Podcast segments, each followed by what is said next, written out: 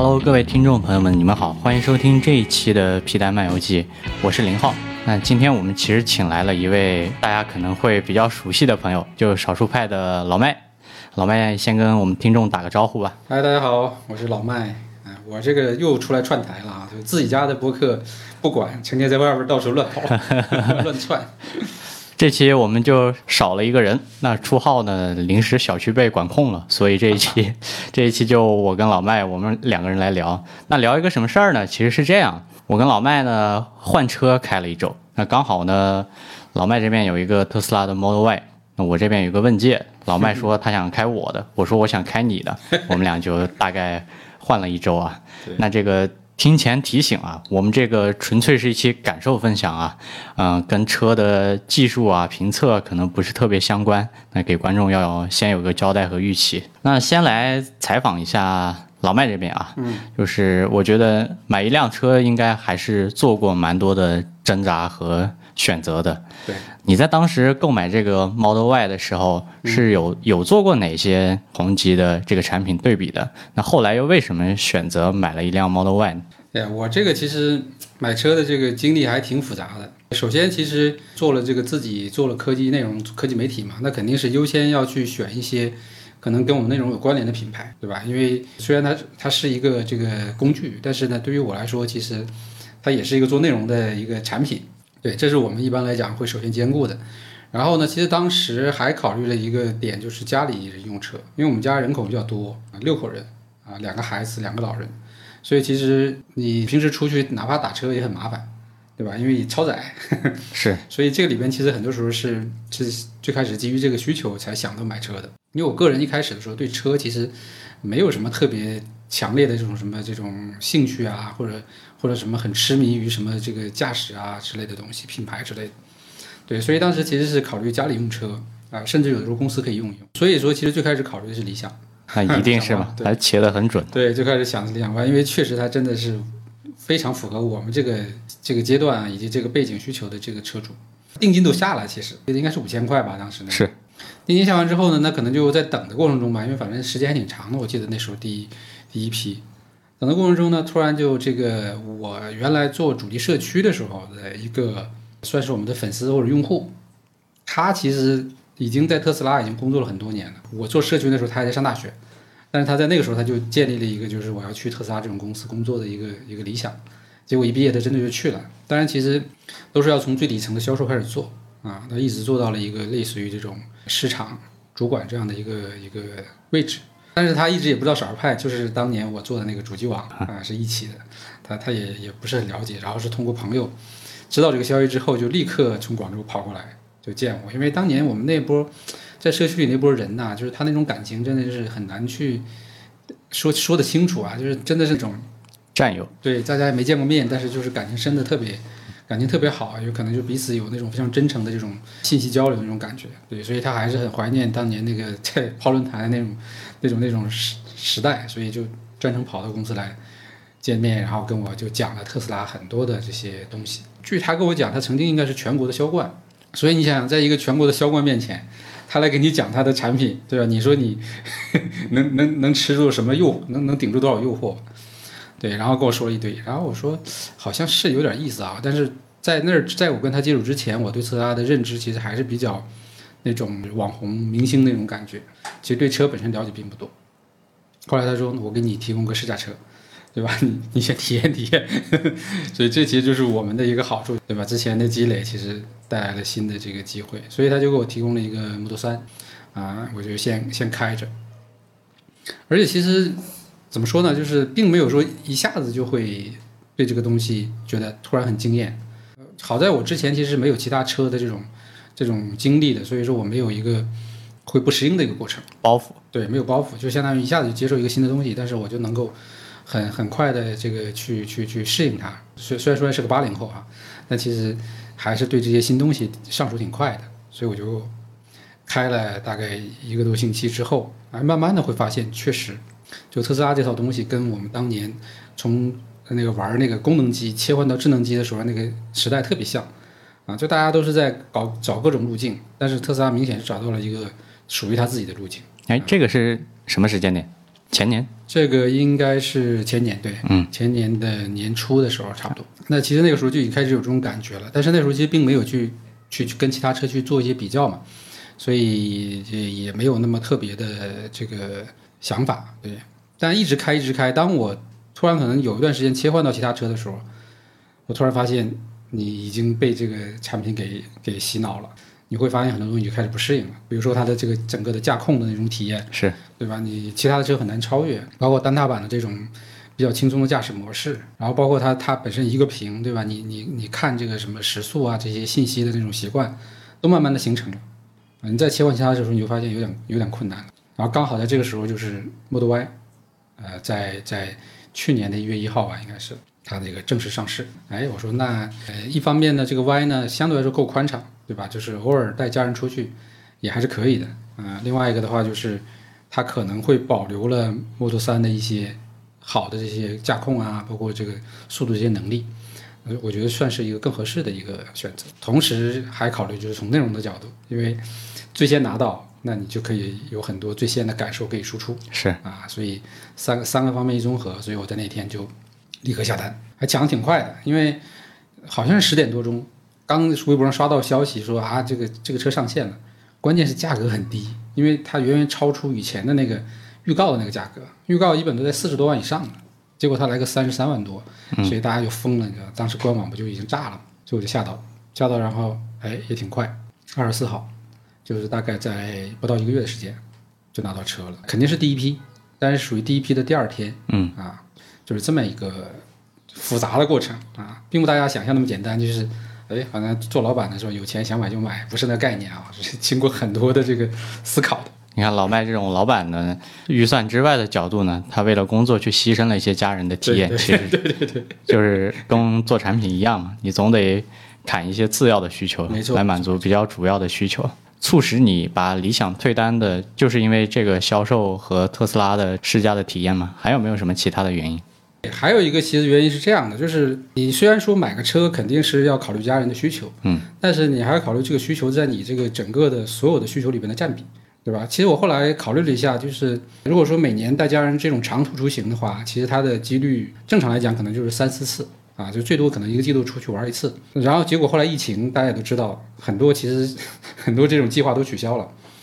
那这样的话，我在想，就是如果说我一年只有这么三四次的这种大用大车的需求，但是我每天都要开这个大车，然后同时呢，你可能要去这个，就是你体会不到关于驾驶的一些所谓的乐趣吧。因为我毕竟虽然我年龄大，但是我算是这个新买车新手，我还是想对吧，体验一下这种人车合一的感觉。在那个时间点，我这样一考虑，好像呃也没什么太大问题。实在不行的话，就是跟家里人出去说，我租个车。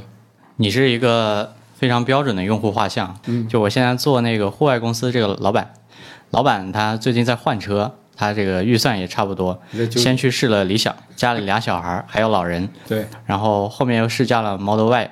想来想去，他跟我表达了和你说的一模一样的观点。他说车主要是我开呀，对然后想清楚这个事儿呢，定好预算就基本可以下单了。对，但是他挺痛苦的，因为最近特斯拉的交付周期你大概也懂的，他已经等了大概三个月了，而且是涨价之后这一波买的。对，这个确实是没想到啊，就是我我买 Model Y 那个节点，其实就就已经是特斯拉涨价的一个一个起点了。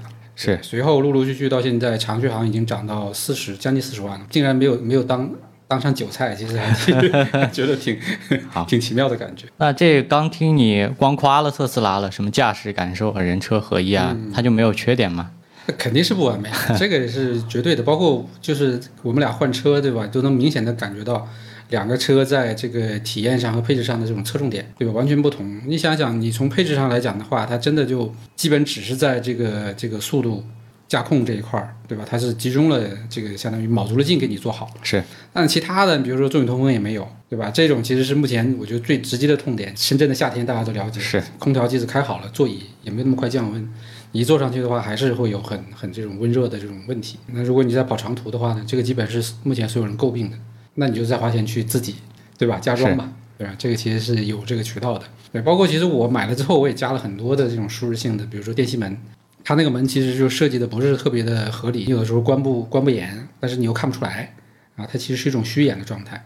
但是等你回到家上了电梯，上了楼上了，A P P 通知你门没关好，然后我又得下楼去关门，所以我就又又去加了挺多的配件，对，包括尾箱的那个隔板，对吧？那这种你说其实也不算一个什么很高档的配置嘛，对吧？但是你你就没有给你做呀，空荡荡的放在那里，所以就导致了那个有一定的原因是这个，比如说那个所谓的叫尾箱的共振啊，这个噪音啊，其实就是因为那个尾箱太大太空了，就像我们现在这个房间一样，因为你没有家具或者没有没有隔隔挡嘛，所以我后来又自己买了一个隔板，对，所以买了很多的配件。配件买下来的话，我现在算下来估计也有个一两万吧，对，就自己装修这感觉。对，这个我跟你其实观点是一样的，就特斯拉它很像一个毛坯房，对，就买回来之后就开着爽，只是第一步。那这里如果有听众朋友们想买特斯拉的话，也一定记得要考虑后面改装的这个预算，对对对对，它一定会改装之后把你的车达到一个跟你本身除了驾驶之外的需求对互相契合的一个比较好一点的状态。而且你可能还不知道，我这个车我还做了四轮隔音的，对，所以你你可能觉得好像还是有很大的这种胎噪之类的，嗯，但如果是拿一个新车过来的话，你会发现更明显，嗯，我这个已经是就加工过一次了，老麦这边聊完呢，我还是聊回我自己啊，因为我们换的另一台车的主角其实网红车啊，问界 M 五啊。那我这边买车其实今年才买的嘛，我原来其实没有什么用车的大的需求，我偶尔用一下我就开我岳父的车，它是一台油车嘛，沃尔沃的那个 x C 六零。我父亲呢，他自己是开轿车的，一个别克，都是比较传统的汽车品牌。开我岳父车的时候，我就有一种感觉，说我一定要买一台 SUV。嗯就是宽敞舒适。其实我的需求就是空间，这是第一个。那第二个的话，我其实在考虑什么呢？Model Y 我不是没有考虑过，Model Y 几个点导致我当时其实抉择的时候没有选择它。第一个其实是我们刚刚聊到的这个二次去改装的费用，因为我的预算是非常有限的，因为我买这车还带了一部分嘛，就是我我一定得卡到某一个价位区间里面去。然后第二个点呢，就是我其实个人不是特别想在充电这个事情上去花时间，花时间。虽然找一个超充的桩子也挺快的。那第三个，其实因为我们都在深圳嘛，不太好摇牌儿。你像我呢，已经摇了五年多了，现在有个什么新规，好像是五年还没摇到的，可以给你缩小一个范围。但是我已经，我其实已经不关心了。就是这几个点综合考虑，在卡在三十万这个区间上下呢，就选选了一辆问界。嗯，那当时其实我还同步看过另一台车，福特的电马。啊哦，马自达的 Mark E，Mark E 我完全是被它的外观吸引掉了。确实，那个销售带我去试驾的时候，他给了我一台 GT 的版本，啊，四驱的，大概零百就三秒六、三秒七大概的样子。那开的时候确实很爽，别人看着的时候也很漂亮。但是呢，车一部分是给别人看的，这个确实是；另一部分是自己开的。因为我是看了问界之后才去看的 Mark E 嘛，你整个鸿蒙的这一套东西，然后对比一下整个福特做的那一套东西，你就感觉完全是垃圾啊！说垃圾其实也不是特别好啊，就是心里有一个预期的差异。对，所以其实像 Model Y 电马，它都是一个风格倾向性很强的这样的一种产品，对，它的优点和缺点都特别明显。那我呢，今年我感觉整个除了创业啊，包括我要结婚了，心态可能有一点变化。就 Atto 这个车，你说不上它哪儿好，也说不上哪儿不好，里里外外都是一个非常中庸的产品。对包括它用增程，那大家都知道这是一个过渡的技术方案对，但是它确确实实就迎合了我目前的我认为是比较好的需求。但是我其实也要吐槽一下这个问界有几个有几个点，我其实特别难受。你开的时候，我不知道有没有这种感觉。第一个，前排中间其实杯架只留了一个，这个储物是特别操蛋的。你像我跟我老婆两个人开，我们买两杯饮料，你就要把中间那个小箱子那儿打开，嗯，然后要要放到那里，这是第一个点。第二个点，我感觉问界对于稍微陡一点的这种起伏的过滤不是特别好。对对对对你你开上去感觉整个人像上了一个弹簧一样。嗯，对，反正这个是我开着比较难受的两个点。那其他的我觉得就是这没什么大毛病，就普普通通吧。这个强烈的夸一下这个车机，虽然很多人也夸过了啊，但这个车机确实用着特别舒服。对我还录专门录了一条视频呢，啊一会儿晚点发出来给大家。聊完我们两个整个这个选车的过程之后，我们还是聊到今天的重头戏啊，就我们俩换了一周，对这个视角差异其实是特别有意思的一个点。那先来请老麦说一下开我这台问界大概的一个总体的感受。首先，其实我是觉得就是算是超出预期，对，因为原来在我的印象里边，比如说国产车嘛，然后再加上华为加持，肯定在营营销上会有很多这种，比如说比较这个，呃，怎么说呢，就是过度的一些这个宣发之类的东西。一定，嗯，像大嘴的这个风格就很难去控制它。了解，因为后来我搭档啊，我们就是我我公司的这个合伙人，他买了理想，啊，我们也专门开过这个去大理来回去测试团建的时候。然后前阵子呢，我也开了蔚来，对，就是说虽然说我主开 Model Y，但是其实其他的车也都在尝试嘛。所以其实当开上问界的时候，我大体评估觉得其实确实还是就是综合方面做的还不错。比如说首先动力其实 OK 的，基本上是完全够用的，对，包括甚至于说跟我的现在这个 Y，对我 Y 是买了加速包啊，一万一万四千多，那现在是这个四点四秒，嗯，但其实它的这个加速体验上也没有很明显的差别，呃，整个的这个空间。啊，然后包括这个驾控这一块儿也没有说，啊特别大的这种，比如说可能这种问题或者不适，啊虽然说它确实没有 Y 调的那么灵那么灵敏啊，就是转向之类的，但是你基本上在呃过弯呐，包括在一些这个超车的方面，其实都我觉得是都是完全够用的，啊就除非你不不不要去做极限操作，所以这里边极限操作指的是哪一些呢？一个可能就是特别大的弯，但是你非要跑特别高的速度。那这个时候你会感受到这个侧倾，是啊，这个侧倾会明显一些。但 Y 的话相对来说就会更更扎实一些。然后另外一个就是刚才说的那个那个弹跳的问题。我在高速上跑的时候，过那种桥桥面衔接的那个地方，它会颠颠的话呢，因为速度其实已经超过一百了，所以你颠完之后，你会觉得它会晃两下，这时候你会有一点点这种比如说紧张感啊。但是像 Y 这种的话，它就基本上不会。对我觉得除了这些。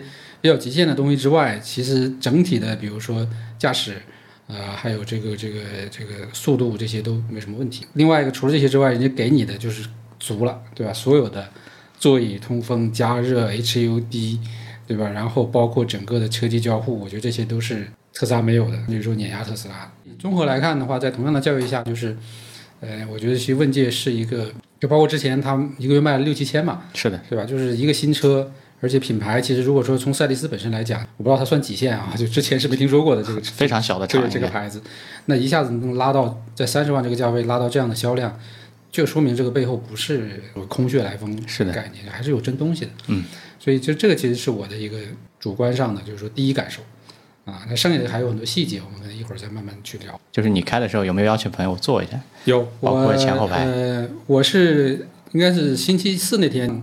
刚好我们同事去仓库，嗯，他带着我们的同事就直接开着去了。回来我就简单问了一下，啊，他说其实做的还不错，因为之前蔚来他有参与试驾，他觉得比蔚来好开很多。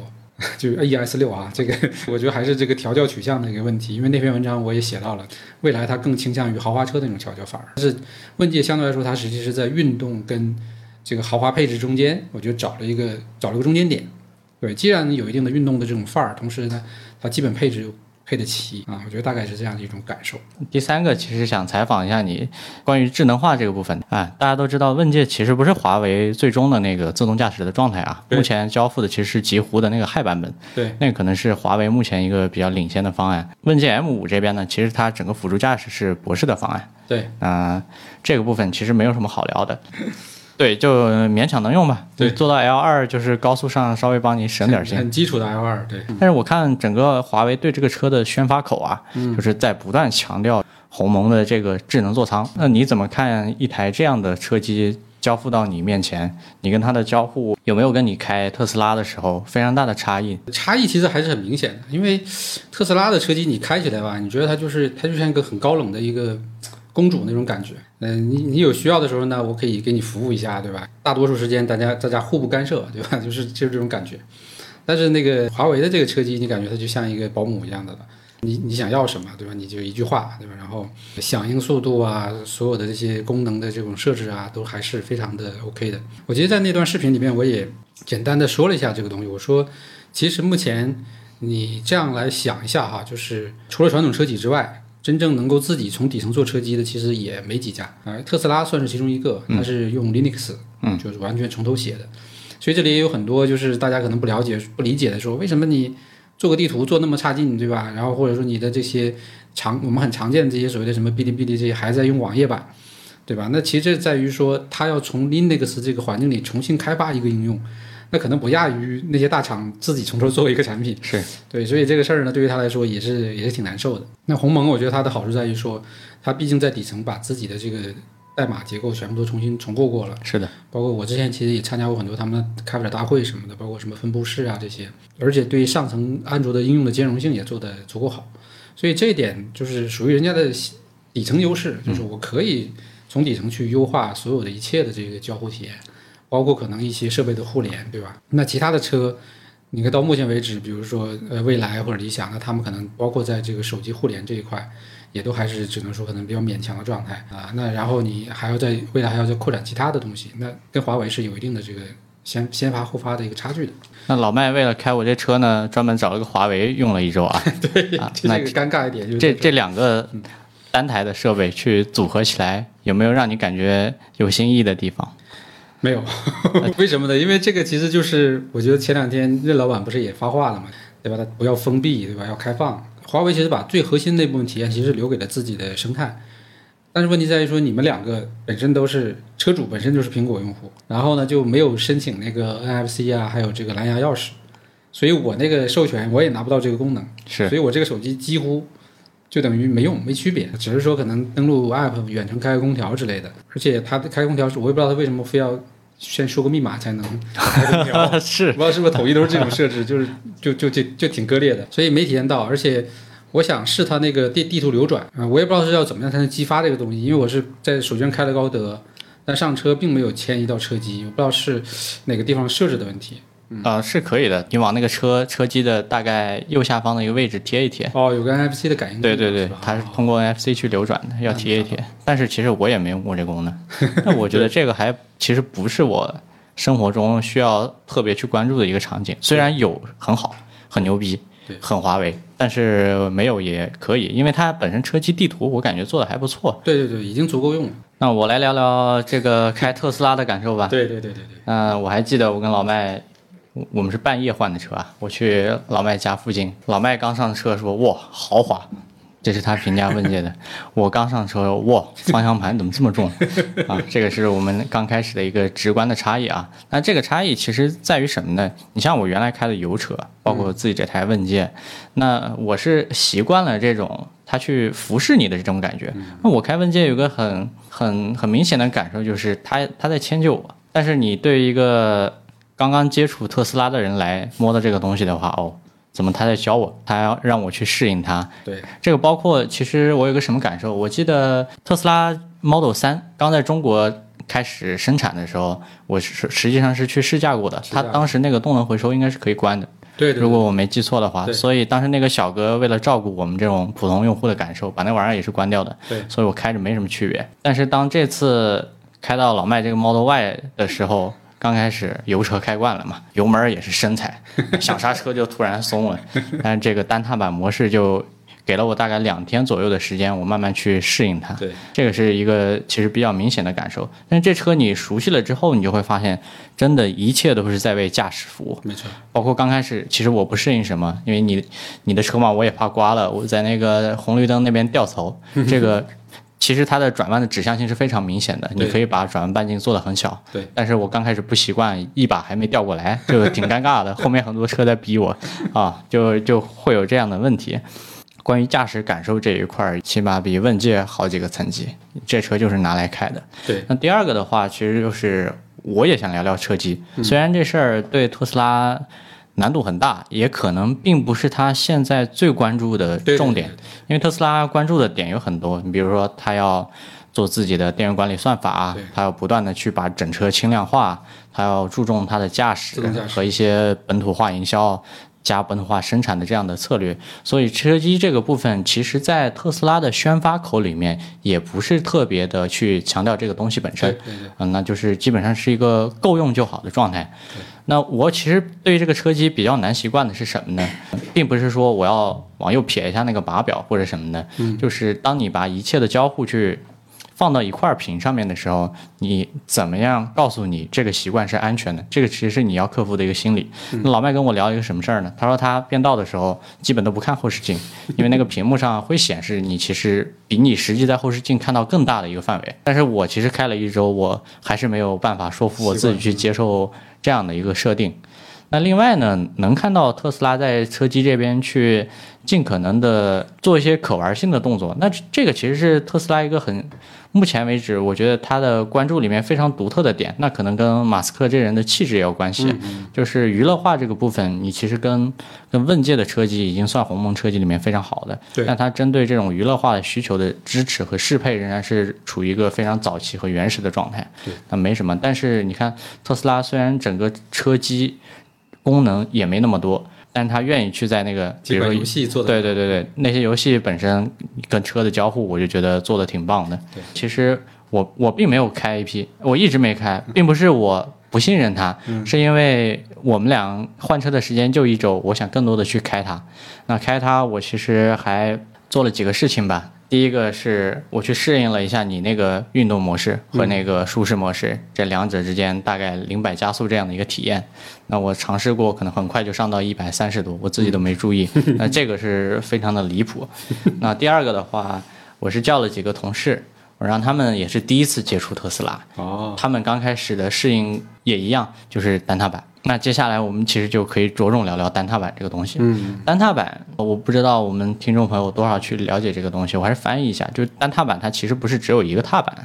单啊呃，这个我我跟几个朋友他们没有开过特斯拉，跟他们聊这个事儿，他说啊。只有一个踏板吗？那怎么刹车呢？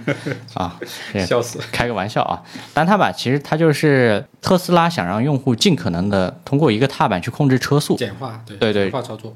你看，从它不管是车的整个设计，还是它想给你的这些功能，它尽量想把所有的东西做到最简。虽然这个东西有学习和使用的成本，但是你一旦习惯之后，用一个油门来控制。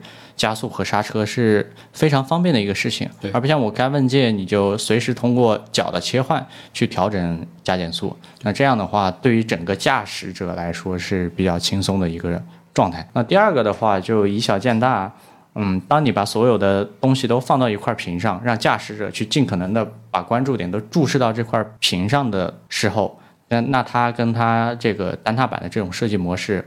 包括这种产品思路，我觉得其实是一脉相承的。对，就他很重视去简化，对一切一切不必要的动作，这个是特斯拉这台车上很强的一个属性。那至于这车有什么缺点呢？那要是跟问界比，它的缺点可就多了去了。还是那个话嘛，老麦其实跟这个车啊，他刚说了几个点，包括他去装那个电吸门啊，包括那个后备箱。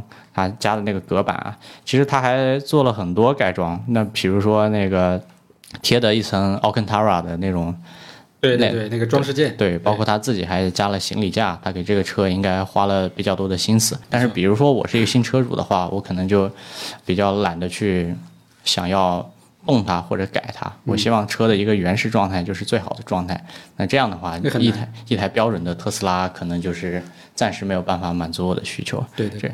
第二个的话，特斯拉好多车主应该用的时候可能会架一个手机去看导航，因为它的地图我觉得做的其实并不是特别好。没错。不管是从交互也好啊，还是从整个纯 UI 的设计也好，还是它那个语音播报的那个方式也好，对，包括路线的一些这种。选可选择性啊，包括准确度都会有，就在某些关键时刻可能会出问题。是，所以你能看到很多特斯拉车主前面都有一个支架。保险。对对对，因为导航这东西实际上是开车非常高频的一个需求。那这个这一点能补上，我觉得特斯拉又变成了一个全新的特斯拉。对。那反正体验时间就比较短，我大概这边就是这么几个比较基本的感受啊。接着刚才林浩的这个。关于特斯拉的一些体验，我正好就是可以，呃，从两面全面的再把这个事情说一下。因为确实我自己作为车主，然后跟特斯拉的接触比较多，身边有一圈特斯拉的用户，所以我觉得可能会有更、更、更不同的视角吧。嗯，因为特斯拉这个车本身它为什么会有这种两极分化的这种评价，对吧？其实也就是因为刚试用它的，或者说是长期使用它的这个两波用户的。完全不同的感受，对，所以这里其实还有蛮深的关于可能特斯拉公司，包括马斯克这个人的一些底层的东西。首先，我觉得从这个单踏板这个事情来说，其实它的背景是来自于这个所谓的他们的那个叫第一性原理啊。第一性原理其实就是马斯克他在做整个的，至少在特斯拉在这个公司这个里边，它是属于他的一个主张吧。是的，对吧？就是什么事情都是从最底层的是需求来分析，然后去重新架构产品和模式。而不是说可能去借鉴已有的，或者是去优化现有的。所以这个事儿就导致了整个特斯拉在生产制造啊，在包括纯电路线啊，对吧？包括这个驾驶以及辅助驾驶，你你会发现很多点都跟大家的这个就就是都属于少数派吧，我可以这样讲。我简单举个几个例子，比如说大家可能在做增程或者做这种油车的时候，他就开始做纯电，对吧？大概十应该十七年前了吧，对，那个时候其实是很疯狂的一个行为，对吧？但是那他从他的角度来讲，他他觉得纯电是是真正最佳的路线，对吧？从加速性能，从这个呃能源的这种使用使用效率啊，那事实也确实是这样，在那个时候已经形成了行业的这些东西在那儿呢，对吧？你要去打破它，就就很很难。然后那比如说现在的辅助驾驶纯视觉路线，对吧？这事儿现在也争议很大，大家说我我我我放放激光雷达，对吧？让它更更多信息更安全不好吗？但它就是我就是要让车变成人眼的这种能力，对吧？啊，就要做纯视觉。那这也是一个，然后包括现在它整个的那个生产制造，对吧？那从这种传统那种多零件那种模式变成这种叫压铸模式，就像拼积木一样，对吧？越来越简单，越来越简化，都是其实都是有这个底层的这个概念。那单踏板这个事儿其实也是跟这个有关系的，因为你会就是我们其实回想一下，如果人的这个这个人的这个驾驶，就当时为什么会出现这种加速和这个这个这个刹车这件事情，我觉得更多其实是因为那个时候。比如说还要有这个离合器，对我们这手动挡的时候其实是有三个踏板嘛，所以你要在这三个踏板基于这个发动机的一些特性去做这个三个操作模式，对吧？其实很多时候是因为发动机加上变速箱的它的一些原理结构导致的，对比如说发动机本身在怠速，那你你这个车设定的就是它可以呃就是自己往前走就滑行嘛，那所以说你就必须要有这个刹车来控制它，所以我觉得这个东西是属于在油车的那个那个那个阶段。导致了就是这种一个形成的一种习惯。那现在其实特斯拉在在电机和电池这个事情上，它不不存在这个问题，更适应它的这这个更符合它的这种模式的这种架控，就是加速就走，对吧？然后排开就停，这就属于我觉得从它地形原理那个角度出发，就是是符合逻辑的。那然后对于人来说也是一样的，对吧？你明明一个踏板能解解决的问题，为什么非要两个踏板来回切呢？所以我当时其实。切你的问界的那个时候，第一天，呃，反正各种吧，加上可能座位也没有调的特别好，所以我我我开完之后我腿是酸的，这么非常明显的这种变化，对，因为一个新车你要适应它嘛，另外就是这种来回切的这种模式，所以我觉得其实这里边就是更多的是在于它的底层逻辑，它是很清晰很明确的，但是这个逻辑要面对很多，比如说已经开了多少年燃油车的用户，他已经形成肌肉记忆的这种用户，那确实是。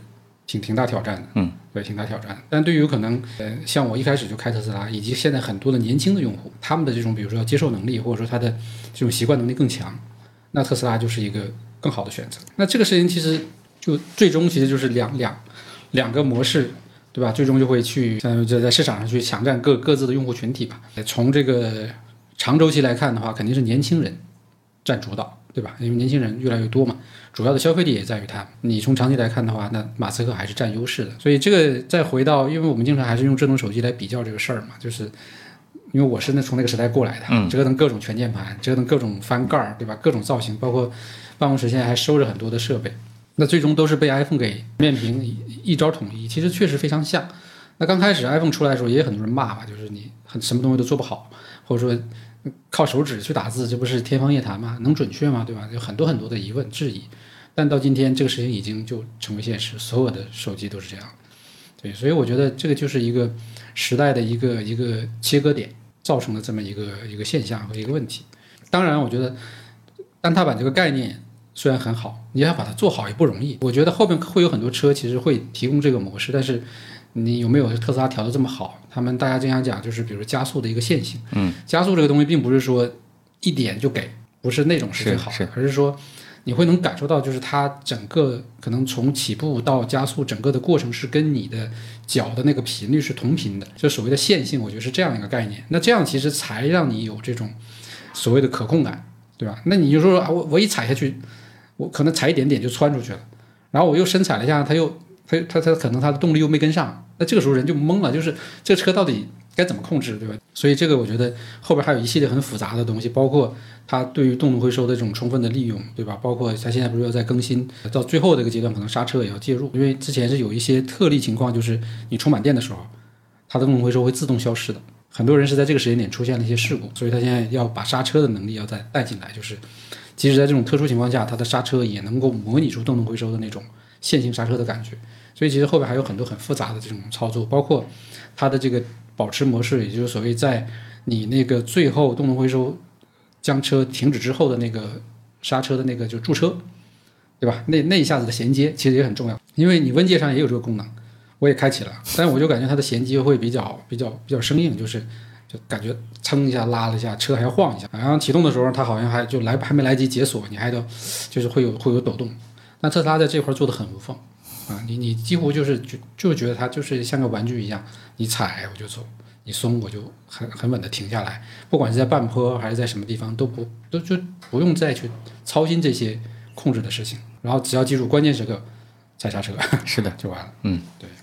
那我补充一点，就是我开完老迈的车之后呢，我把我那个玩意儿动能回收已经调到最强了，但是它其实远远没有办法达到特斯拉甚至百分之十的这样的一个水平。我去开特斯拉的时候，整个人其实是一种非常放心车的状态，对对但是我其实开问界的时候，又要去随时通过刹车和油门两种不同的变化去应对一些过弯呐、减速啊等等类似的。从长远来看，那单踏板模式这个方向一定是对的。我就下一个暴论啊，就是这个这个东西一定会会会有越来越多的，不管是国内的新势力啊，还是海外做电车的，一定会跟进的。对，我们还是聊回来，从问界和特斯拉这两个产品本身开始聊啊，聊什么呢？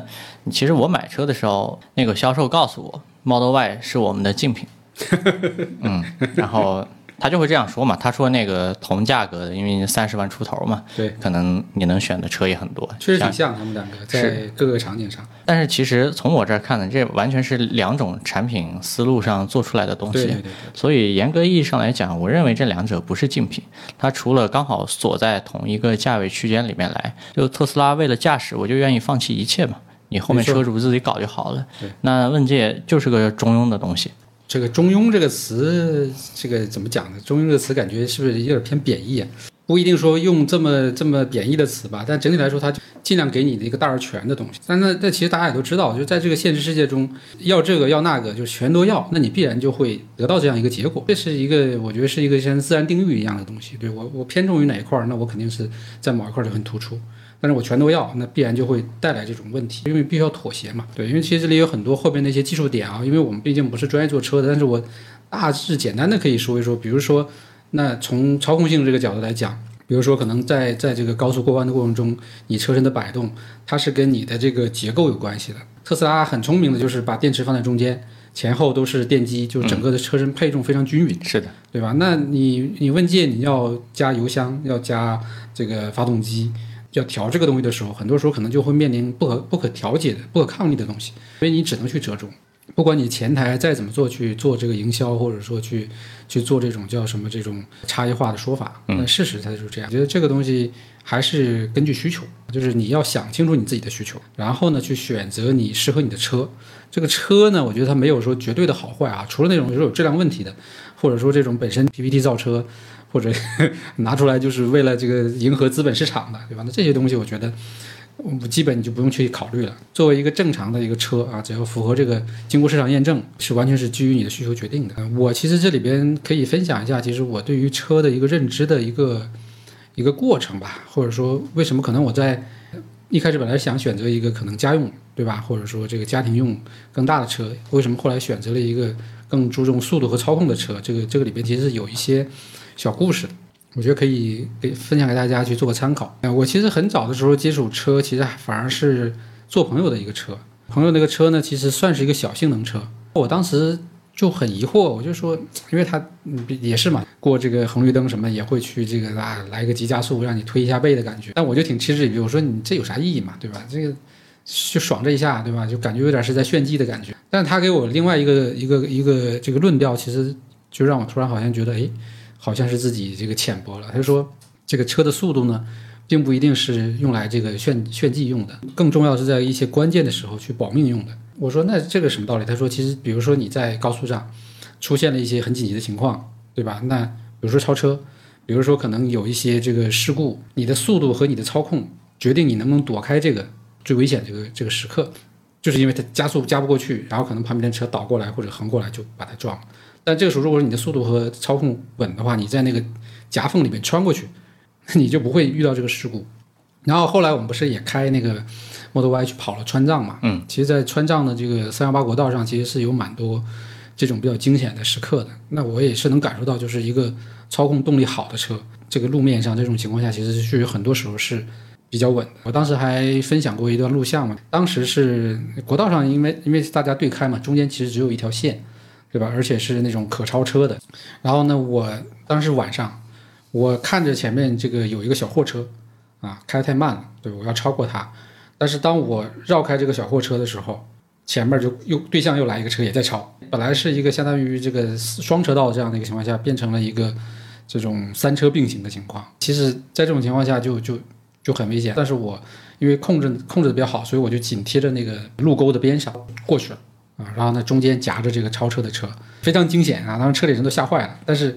确实很稳的就过去了啊，很多我们可以看到，因为现在你你在微博上会看到很多事故的这些这些录像啊，对吧？现在反正也比较流行传播这种东西，你很多时候确实就是对于车的控制能力啊，包括车的可能本身的性能导致的这个事故，所以这个事儿我觉得是一个啊，这个大家可以根据自己的需求去考虑，对吧？你是不是可能更在意这一块儿，而不是说可能我就是要那什么三点几秒的加速。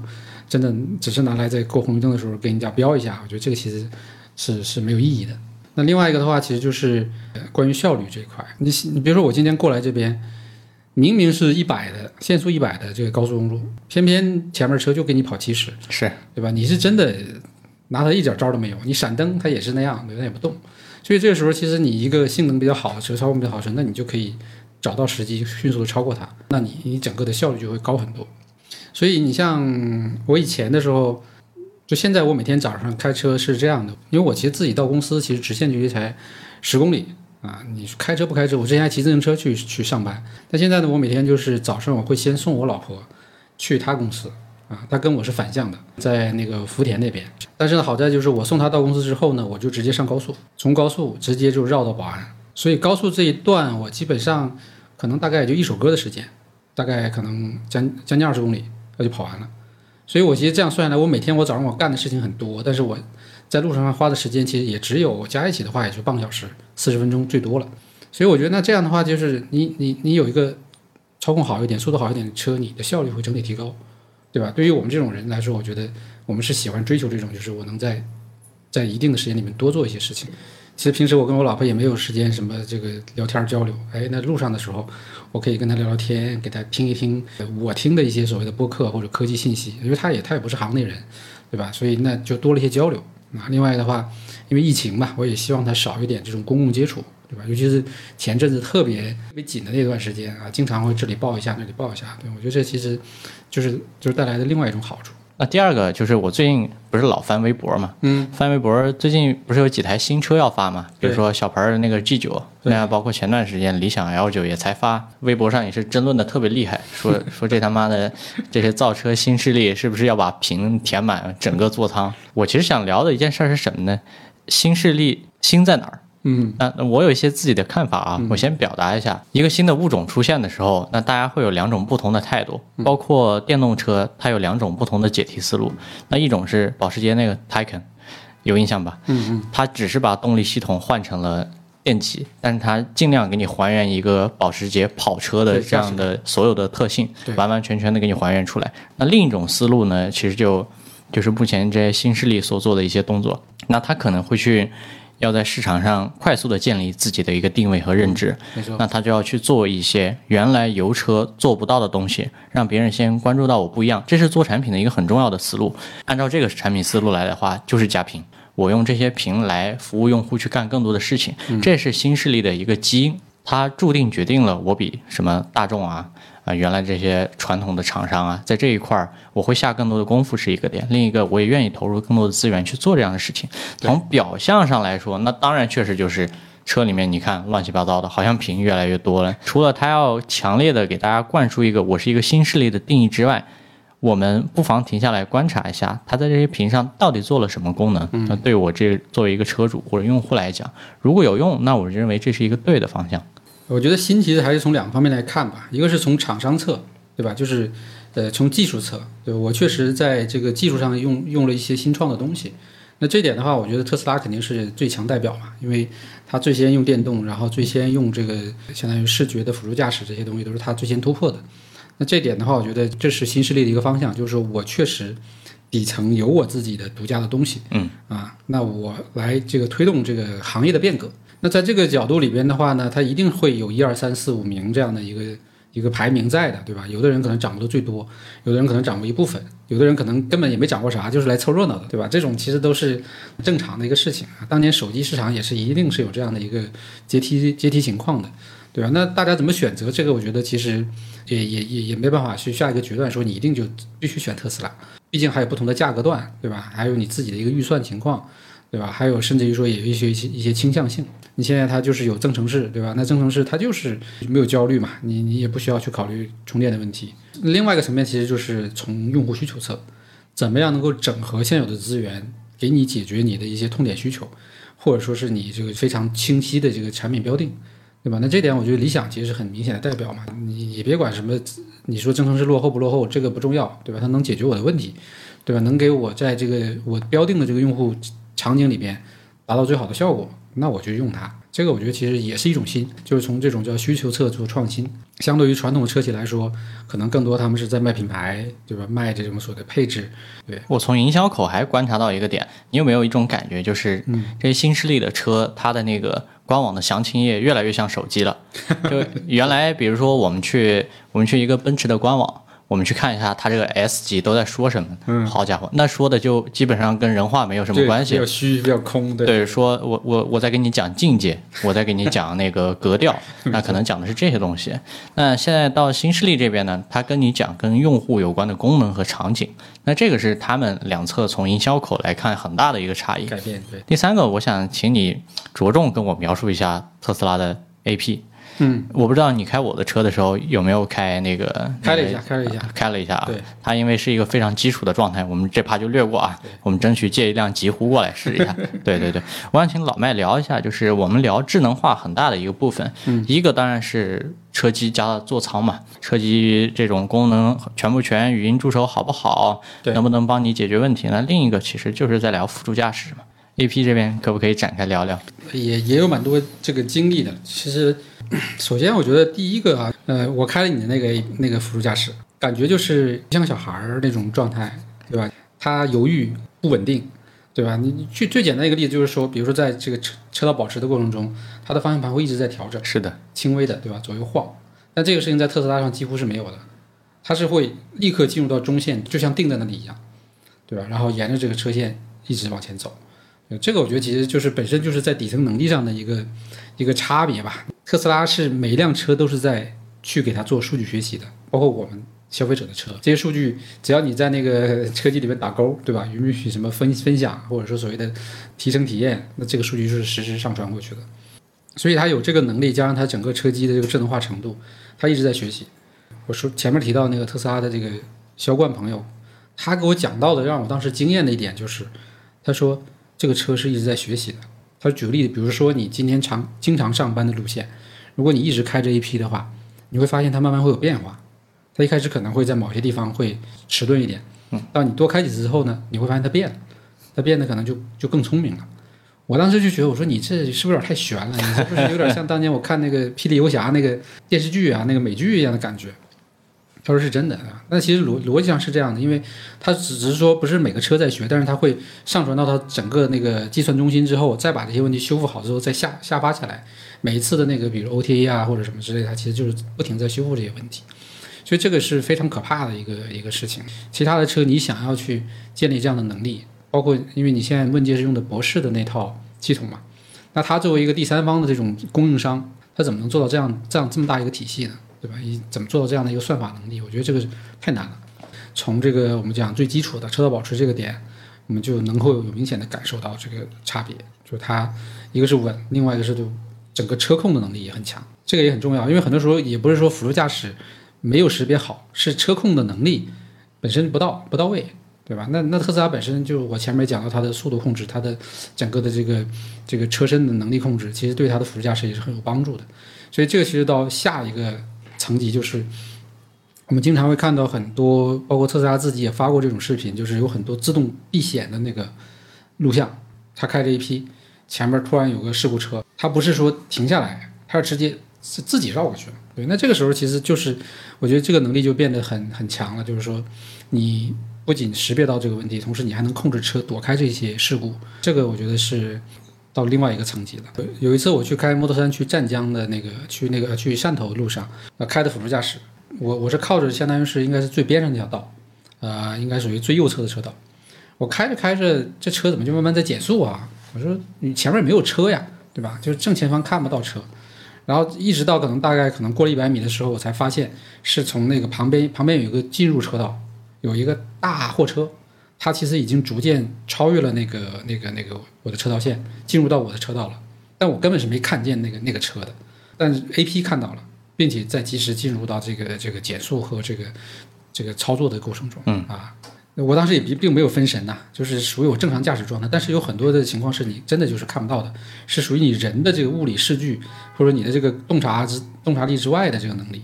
那 A P 它是能够做到。还有一次是在那个，就是我去那个呃西藏的那个路上，当时走到云南段的一个高速，当时那个山的那个路弯道很多，有个大货车车停在应急车道里边，但他的人呢站到了应急车道之外，就人已经已经是过了线的。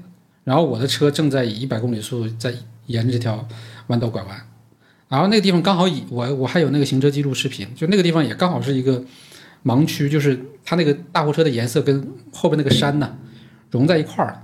我反正当时是没看见的，但是当时也是 A P 紧急减速，因为当时速度是有达到一百二了。那如果说没有我也没发现，那车也没有减速的话，那可能就会刮到那个司机。所以其实这些事情你亲身经历过之后，你还是会觉得确实他。他很强，但是也不是百分之百。比如说一些日常的一些什么并道刹车啊，尤其是一些非规范操作，对于他来说也是很很要命的。就是比如说你开着 A P 在堵车的过程中，你往前走，它本来车距设的就很长，一定是有机会让你那个插入的。那插入过程中，它的判断可能它就没有太多这方面的经验，因为在海外可能这方面的这个这个情况比较少，所以它搞不好可能就会去蹭上去。所以其实我们聊智能化的时候是。在聊两个东西，嗯，一个是安全，第二个其实是效率。对，那这两个东西其实是一个产品的一体两面吧。效率这个东西，就像你刚刚讲的，跟你老婆的这个事儿，他帮我省时间出来，让我去做更多的事情，这是一种效率。对，第二个就是在我百无聊赖的时候，帮我更快的度过时间，那这个其实也是另一种效率。对，那这个所有的新能源的车企其实本质上都做得还不错。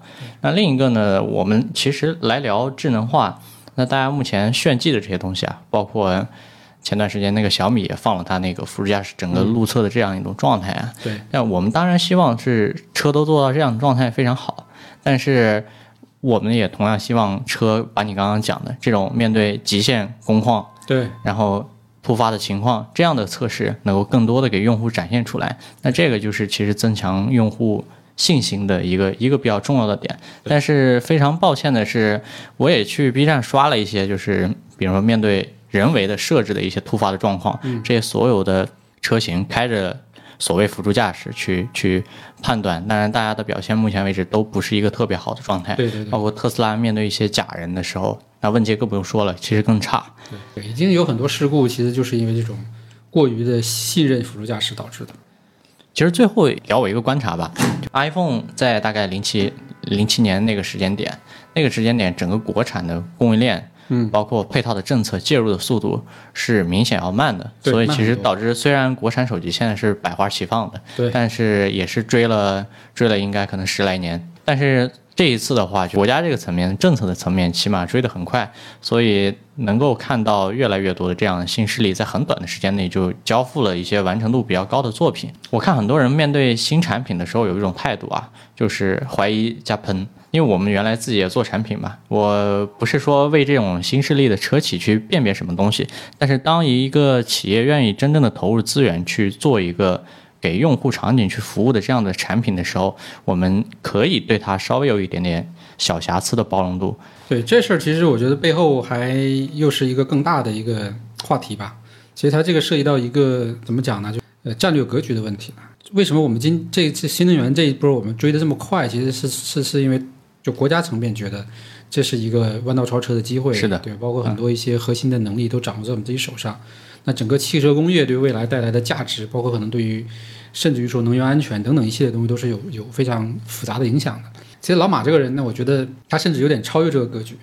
他其实是一直在想着我们什么时候离开地球，对吧？去火星。是这事儿呢，我觉得他确实不是说拿来讲故事的，因为大家可以看到那个 Space SpaceX 一直在在做，对吧，并且从一个私人火箭公司能做到一个对吧，超越了国家国家级的这个能力的，就是我我以一个私人公司在在跟一个国家去比赛，但是我还能做得比较好，对，包括它的这个回收技术之类的，所以他确实是真的是想呃尽快的离开地球，或者说保证人类的这个长期的安全啊，不管。他这里背后还有什么其他的什么商业目的，还是说他自己就是想要实现这样的一个人，这个属于人生愿愿望，这个是是另外一回事儿。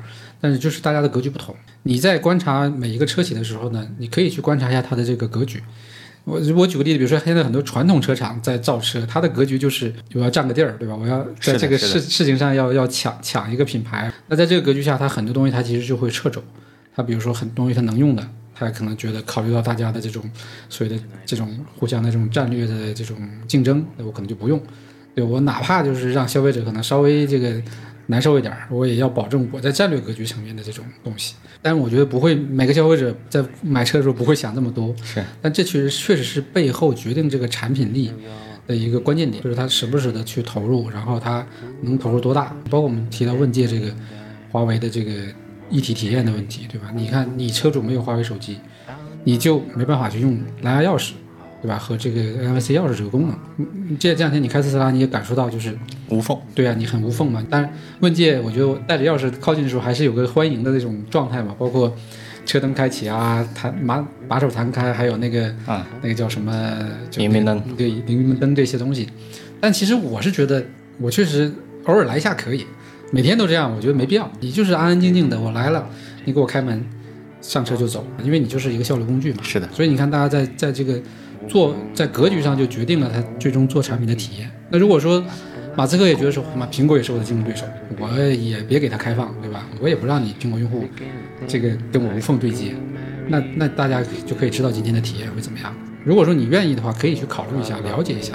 对但我觉得这个是有难度的，对于每个用户来说是，起码对普通用户来讲，我觉得难度会比较大的一件事情。就是我们这个圈里的人是可以这样看这个问题。嗯，好，那我们这一期皮蛋漫游记就这样。那再次欢迎一下老麦愿意来我们这里做客。那我们希望把这个事情，不管是换车还是录博客，变成一个经常的事情。对，那这样的话，我们会整个频道的内容也会更加的多元和有意思。好，加油加油！好，拜拜，拜拜。